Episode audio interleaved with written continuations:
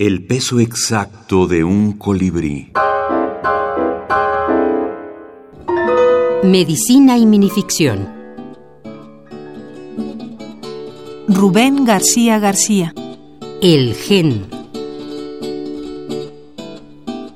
Sintió la presencia de otro ser similar y aprovechando una contracción puso el cordón alrededor de su cuello. Después de la cesárea, solo uno de los gemelos lloró.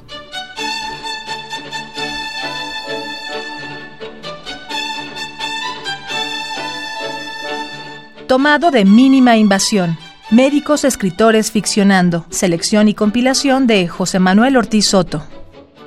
Bueno, es difícil decidirse por una minificción cuando tienes 90 minificciones de dónde elegir, ¿no? Cada uno de los autores compilados tiene al menos un texto que podría decirme me habría gustado escribir.